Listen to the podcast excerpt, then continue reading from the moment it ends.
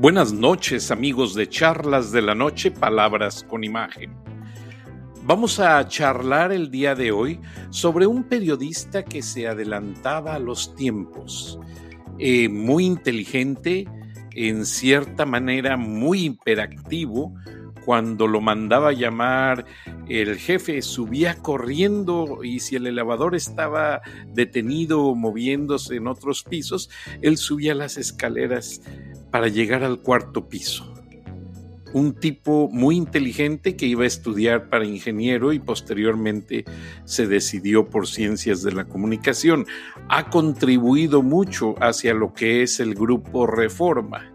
Y las cosas, pese a que yo les he dicho en otras ocasiones en que tuve desavenencias con él, por el hecho de eh, puntos de vista en cuanto a noticias, situaciones, no dejo de reconocer que es muy inteligente, que es hasta cierta manera más aventurado que yo y como que no le reconocieron en el grupo Reforma lo que él hizo.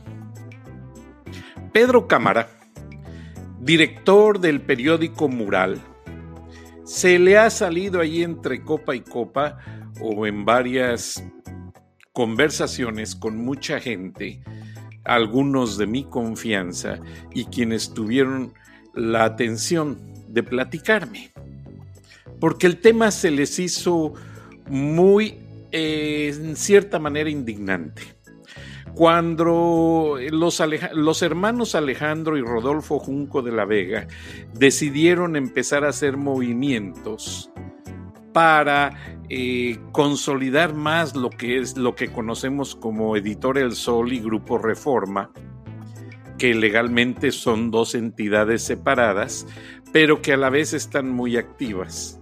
Enseguida les digo cómo. Ramón Alberto Garza hizo crecer mucho a las dos entidades económicas, Grupo Reforma y Editor El Sol. Cuando él ocupó el lugar de don Abelardo Leal, ya se los platiqué en su momento, pues hizo demasiado, hizo las ediciones interurbanas, La Silla, Sierra Madre, Country y una de Mitras y no recuerdo de dónde más. Monterrey quedó fascinado como sociedad con esas ediciones en las que se habla y se toman muchas fotos de los grupitos de sociedad, las reuniones, las fiestas, etc.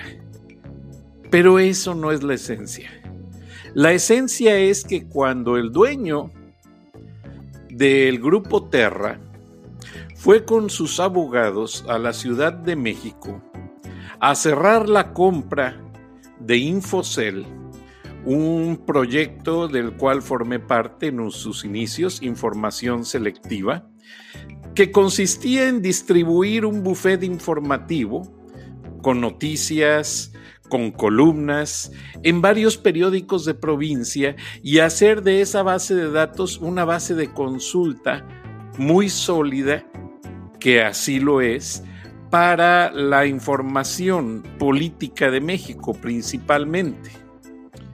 Eh, nos daban a todos una máquina Tandy de Radio Shack y la traíamos por doquier y escribíamos la noticia principal del día. Eso me pasaba a mí cuando estaba de subdirector editorial del periódico El Centro en Irapuato. Entonces, al subir estas historias, ya que habíamos enviado todo, el buffet informativo regresaba unas alertas con las principales noticias del día por si acaso los periódicos afiliados de la provincia queríamos publicarlas al día siguiente. También venían las columnas de Armando Fuentes Aguirre, Catón y varias más. El hecho es que el proyecto funcionó muy bien y el proyecto se volvió una gran referencia en universidades, en muchos lugares. El proyecto fue una idea de Ramón Alberto Garza. Punto. Es la verdad. ¿Para qué andar con vueltas? Entonces, cuando fue el presidente de Terra, y un grupo de personas a cerrar el negocio que lo compraron por 20 millones de dólares a los hermanos Junco de la Vega, de acuerdo al señor Cámara, director del periódico Mural, que está en Guadalajara. Eh, le ofrecieron a Ramón Alberto un 10% de comisión, pero iba se la, a él y a Ricardo Junco, primo de los hermanos Junco de la Vega. Pero resulta que, bueno, nadie sabe cómo quedaron las situaciones con Ricardo, pero a Ramón se la iban a dar en partes. O sea, no le iban a dar los dos millones de dólares en su momento tal cual. Entonces, lo que sucedió es que Ramón se inconformó y a él no le gustó esa situación. Para empezar, Alejandro Junco Jr., no le consultó a Ramón Alberto y nunca le tomaron en cuenta para hacerle saber que su proyecto iba a ser vendido por la empresa. Me refiero a Infocel. Número uno. Número dos, en ningún momento participaron a Ramón de la negociación. Y hubo una serie de inconveniencias que a Ramón no le gustaron.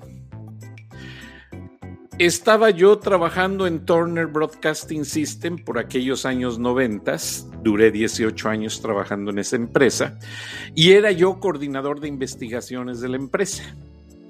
Eso quiere decir que si un productor de CNN necesitaba un dato de América Latina, eh, yo me encargaba de confirmarlo o verificarlo en todos los países de Latinoamérica.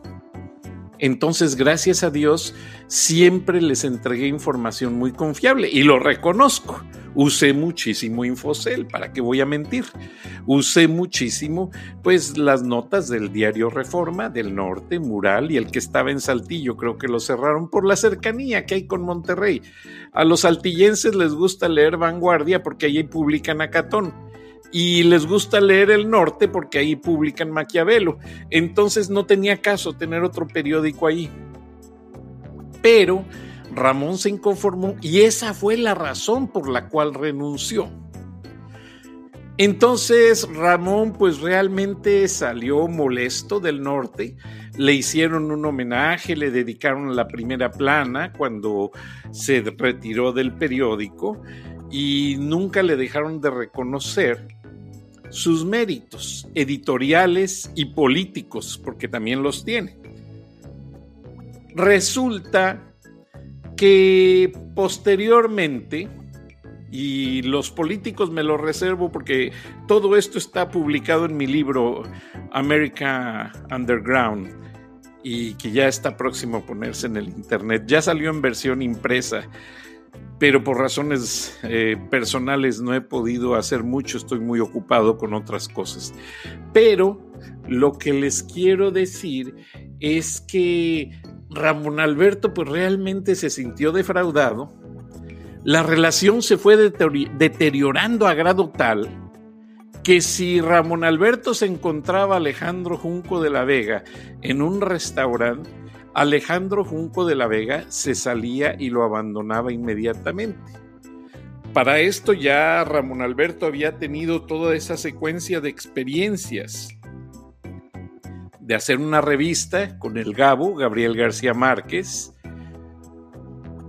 de trabajar en la dirección editorial del grupo Televisa y hacerse cargo de las franquicias de las revistas que Televisa tiene, National Geographic, etc. Y a la vez, también fue por un tiempo director editorial del diario El Universal. Y por una inconveniencia, Ramón demandó a Juan Francisco Eali Ortiz, el director general del periódico El Universal, por dos millones de dólares aparentemente ganó la causa, también tuvo otro problema legal con Televisa, también aparentemente los demandó y obtuvo también su compensación, más que nada porque en esa clase de situaciones no, Ramón Alberto en ese momento acababa de ganar premios internacionales todavía para el grupo Reforma, el María Morse Cabot y todos eh, muy acreditados por la Universidad de Columbia y los dueños de estos medios no querían que Ramón platicara con periodistas norteamericanos sobre las experiencias que tuvo en Televisa y en el Universal. Recuerden que ambas empresas anuncian gran cantidad de, empresas norteamericanas, incluso usan, eh, venden publicidad eh, política de partidos políticos de Estados Unidos, porque los canales llegan a Estados Unidos. No se ven en México los comerciales, pero usted ve acá en los Estados Unidos comerciales de los candidatos tanto demócratas como republicanos. Entonces es un juego de dinero y de intereses, como yo les he dicho. Entonces ya Ramón realmente partió la relación completamente con los Junco de la Vega. Si en algún momento se hablaron o algo, dejaron de hablarse. Le afectó tanto a Ramón que hasta en su vida personal realmente lo afectó. Y es normal, hay que ser honestos. Y pues si ustedes entregan toda su juventud a una empresa, entregan todos sus eh, mejores ideas, sus mejores momentos, todo para que ese proyecto llamado Ediciones Urbanas, eh, Infocel y una serie de cosas salgan bien y a la hora de la venta se vende bastante bien vendido y resulta que le fragmentan la comisión y aparte la comisión es una nada. Entonces yo también estaría enojado, honestamente. Ahora, a mí me contactaron, les decía yo que estaba de coordinador de investigaciones y resulta que Terra, eh, pues se enteró, yo le había comentado a Luis Sams y a Kelly Regal, Luis Sams es la directora del departamento legal de Turner Broadcasting System, a Carlos Díaz, y a Kelly Regal de la importancia que tiene el diario Reforma en México porque se acababa de lanzar CNN en español. Entonces, como yo había trabajado en el periódico El Norte, les comentaba yo, hagan algo con el norte, si no el concepto de CNN en español no va a funcionar. Finalmente me hicieron caso y en una compra de publicidad que Reforma hizo a través de CNN en español, se hicieron los contactos y se hizo aquel proyecto llamado CNN Noticias México. El, norte, perdón, Reforma y CNN salían todos los editorialistas económicos, o sea, de la sección económica, dando lo que le llaman el forecast, dando lo que venía en el ambiente económico de México y funcionó, fue un segmento muy bueno, lo sacaban los sábados, yo no sé por qué los sábados, debió de haber salido dos o tres veces por semana, pero bueno, así lo quisieron. Posteriormente no se pusieron de acuerdo entonces empezaron a dejar de hablarse en el sentido de acordar los puntos de vista que se iban a manejar en las opiniones. Entonces, pues Turner Broadcasting System, Louis Sams, ella tiene su manera de pensar y cortó todo por lo sano. Y se dejó de hacer el proyecto. Sin embargo, pues yo quedé un poco ahí en medio y pues me disculpé con Luis Sams, me disculpé con Kelly Regal, imagínense trabajando 18 años con ellos, pues me sentí un poco mal, también me sentí mal con los hermanos Junco, porque también ellos les debo mucho la oportunidad de haber empezado en el norte de Monterrey. Les debo mi beca, a Ramón Alberto le debo mi beca universitaria. Ramón Alberto me dice un día, oiga Frank, consígase un carro de medio uso y a él lo ayudamos para pagarlo. Yo cubría la nota policíaca. Me le quedo viendo a los ojos y le digo, Ramón, discúlpame que te contradiga. Con un carro no voy a hacer buenas notas policíacas págame la universidad y yo, yo me las arreglo para moverme. porque en este momento mi papá también paga otra universidad privada para mi hermana que está estudiando odontología. Se me quedó viendo y solamente nos dimos un apretón de manos. Juega, así es. Y se lo agradezco porque me ayudó. Me pagaron toda la carrera desde principio a fin.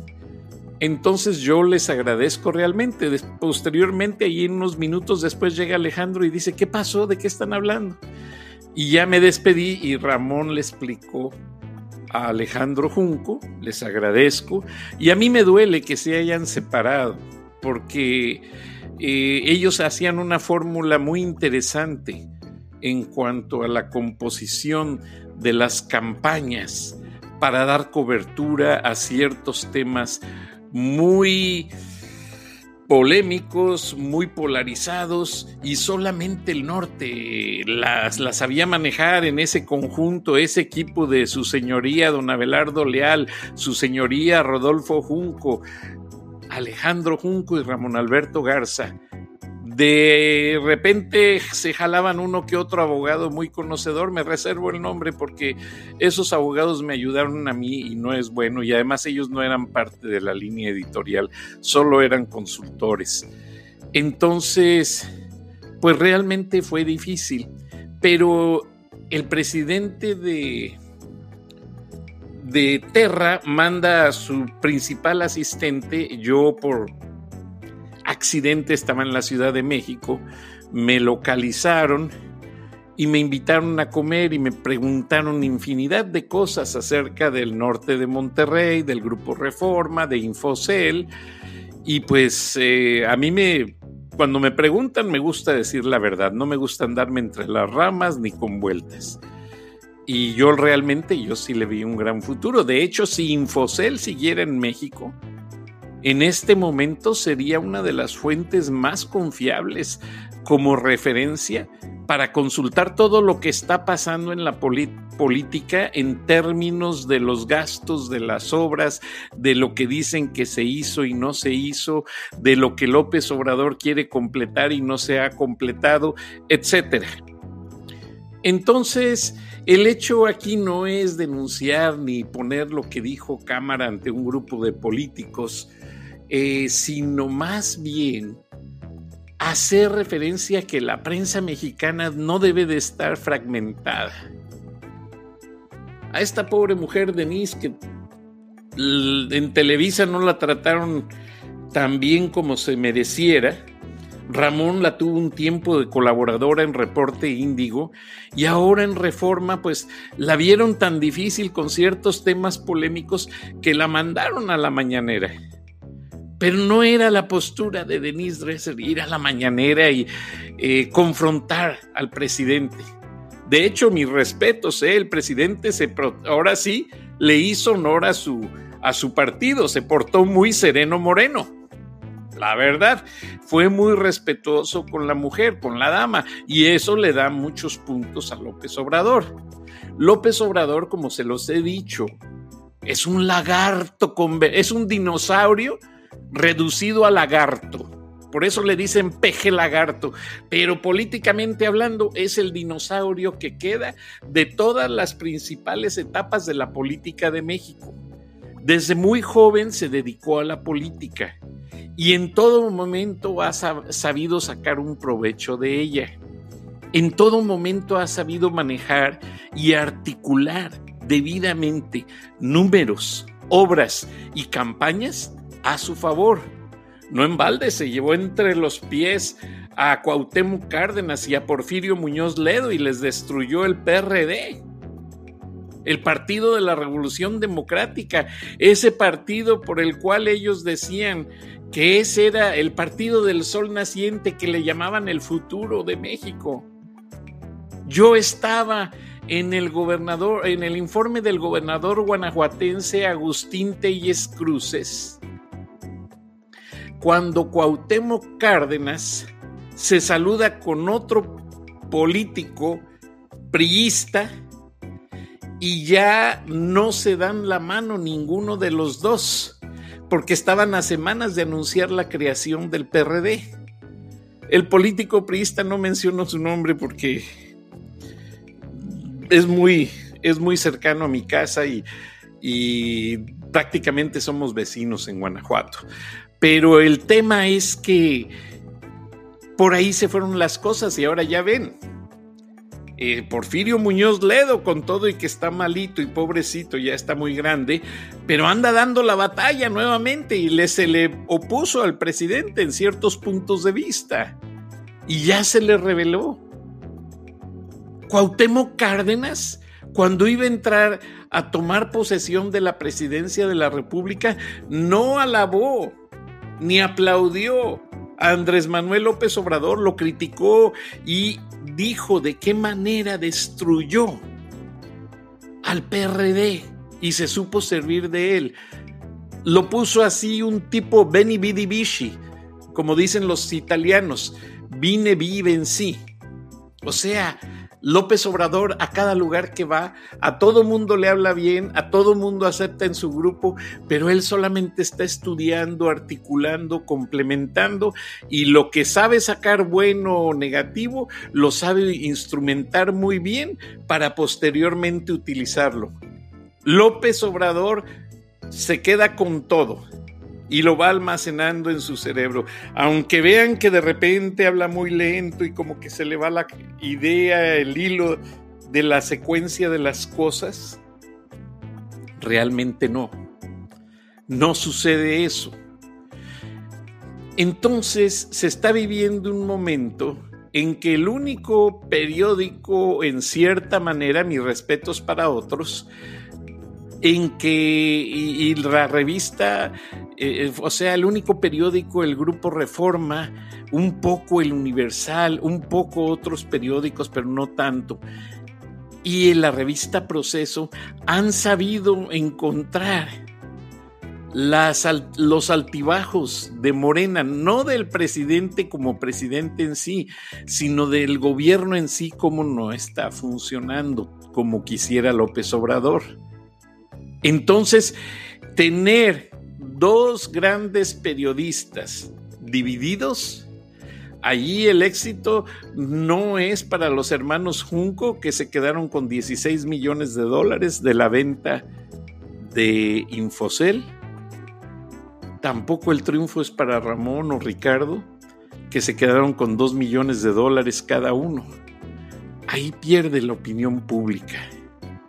Y si se desgastan hablando sus sentimientos uno del otro, peor está la situación. Peor. Porque ellos son maquinarias de ideas. Ellos tienen una sensibilidad política que se las supo enseñar don Abelardo Leal.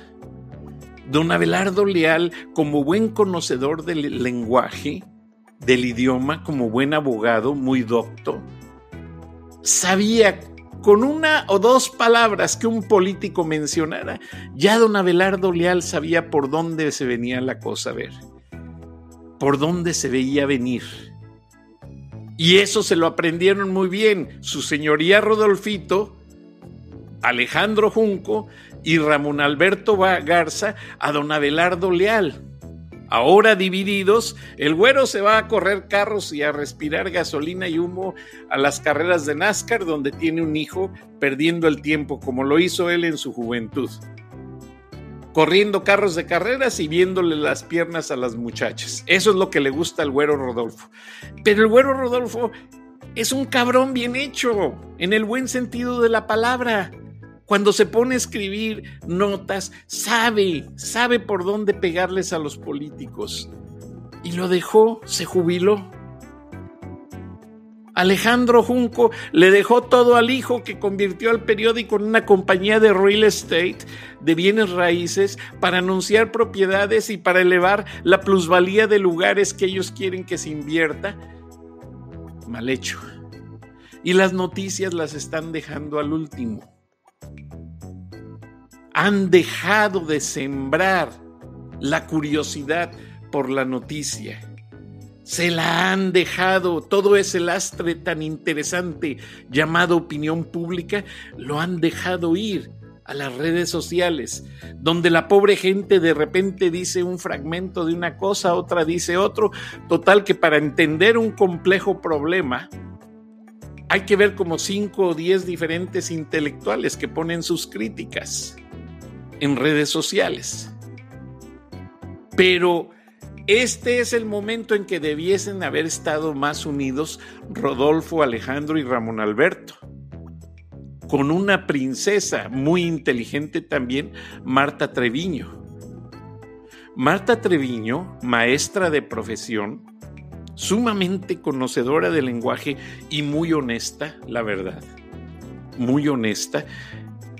Su error es hacerle caso de manera ciega a Alejandro Jr., Alejandro Junco Jr., que ya quiere hacer del periódico, pues, un canalito de internet de crítica de cine corrieron a este pobre muchacho, el Leorduy, gran crítico de, de películas, corrieron a Rogelio Río Serrán, un gran organizador de las páginas editoriales, y están dando palos de ciego. Esa es la realidad. La gente que realmente interesa, que realmente debe de ser un pilar fundamental del periódico, los están jubilando a la fuerza. A Marta Treviño, por ahí le comentó un amigo que en una ocasión ya fue ella a una reunión y ya se sentía completamente ajena al periódico. Marta, por favor, Marta es una persona que si no está ahí no sale el periódico. Marta sabe lo que hace y es de las pocas que todavía conocen bien esa línea editorial y puede revisar el periódico y no solamente eso, mantenerle la tendencia digna de la neutralidad, que es lo que le da el poder a la veracidad del norte, de reforma, de mural, etcétera. Y les hablo con propiedad, porque yo trabajé ocho años en esa empresa. Yo viví lágrimas, sangre y olor a pólvora y a fuego, cubriendo noticias para el grupo Reforma o para lo que hoy es el grupo Reforma. Y recuérdenlo bien, el norte de Monterrey es el padre del grupo Reforma. No lo minimicen, no le quiten toda esa plusvalía que ha ganado. Reforma no sería reforma ni existiría si no fuera gracias a las mejores plumas que primero tuvo el periódico El Norte de Monterrey. Me faltarían horas de programa para mencionar a todos los editorialistas, buenísimos, buenísimos todos. Gente maravillosa, reporteros esos eran reporteros. Ahora ya son reporteros de escritorio. Piden el boletín, se los mandan en un correo electrónico todo mal hecho, van y toman una mugrosa foto que no supieron ni siquiera tomarla y ahí está la nota. Eso ya no es periodismo, es periodismo de, escritorio, periodismo de internet. Eso ya no sirve, jóvenes. Y si lo toleran, por favor, por favor. Entonces, aunque el periódico El Norte ha tenido una que otra oveja negra, no deja de ser un mérito el que siga saliendo avante. ¿Cómo estarían las cosas en ese pleito entre los hermanos Junco y Ramón Alberto? Que con todo y que están peleados, los Junco con los primos se hablaron para boicotear a Ramón para que no lo llamaran para el grupo Milenio. Y Ramón está vetado en el grupo Milenio. Entonces son muchas cosas las que están sucediendo y lamentablemente los afectados son los lectores, son la opinión pública y realmente los tiempos no están para eso. Como dirían comúnmente, el horno no está para bollos. Alejandro Junco, tienes todavía mucha vida por delante, muchacho.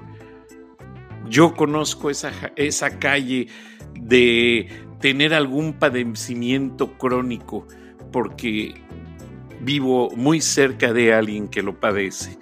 Pero si te cuidas, tienes mucho que darle a México. No te olvides de tu mercado, tu mercado te hizo fuerte. Regrésales esa fortaleza que tanto te dieron tus seguidores. Me despido, se me acaba el tiempo. Muchas gracias. Nos